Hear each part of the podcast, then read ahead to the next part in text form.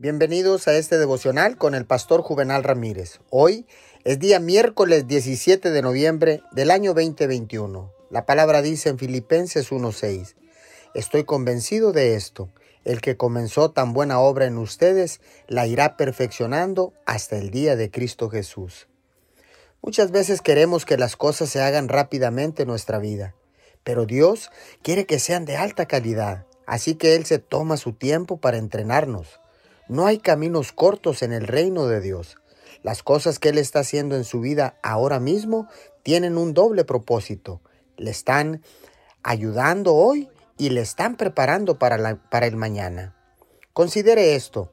El encuentro de David con el león y el oso lo prepararon para su batalla contra Goliat.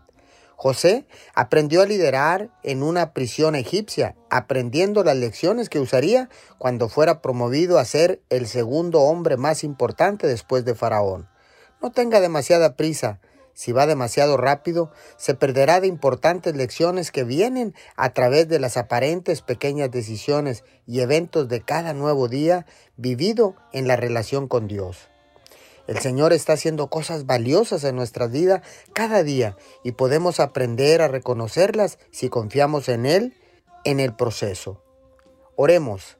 Señor, gracias porque tú no nos das todo de un solo golpe, porque no estaríamos equipados ni preparados para manejarlo. Por eso es que tú nos bendices, nos instruyes y nos guías poco a poco. Te damos gracias en el nombre de Jesús.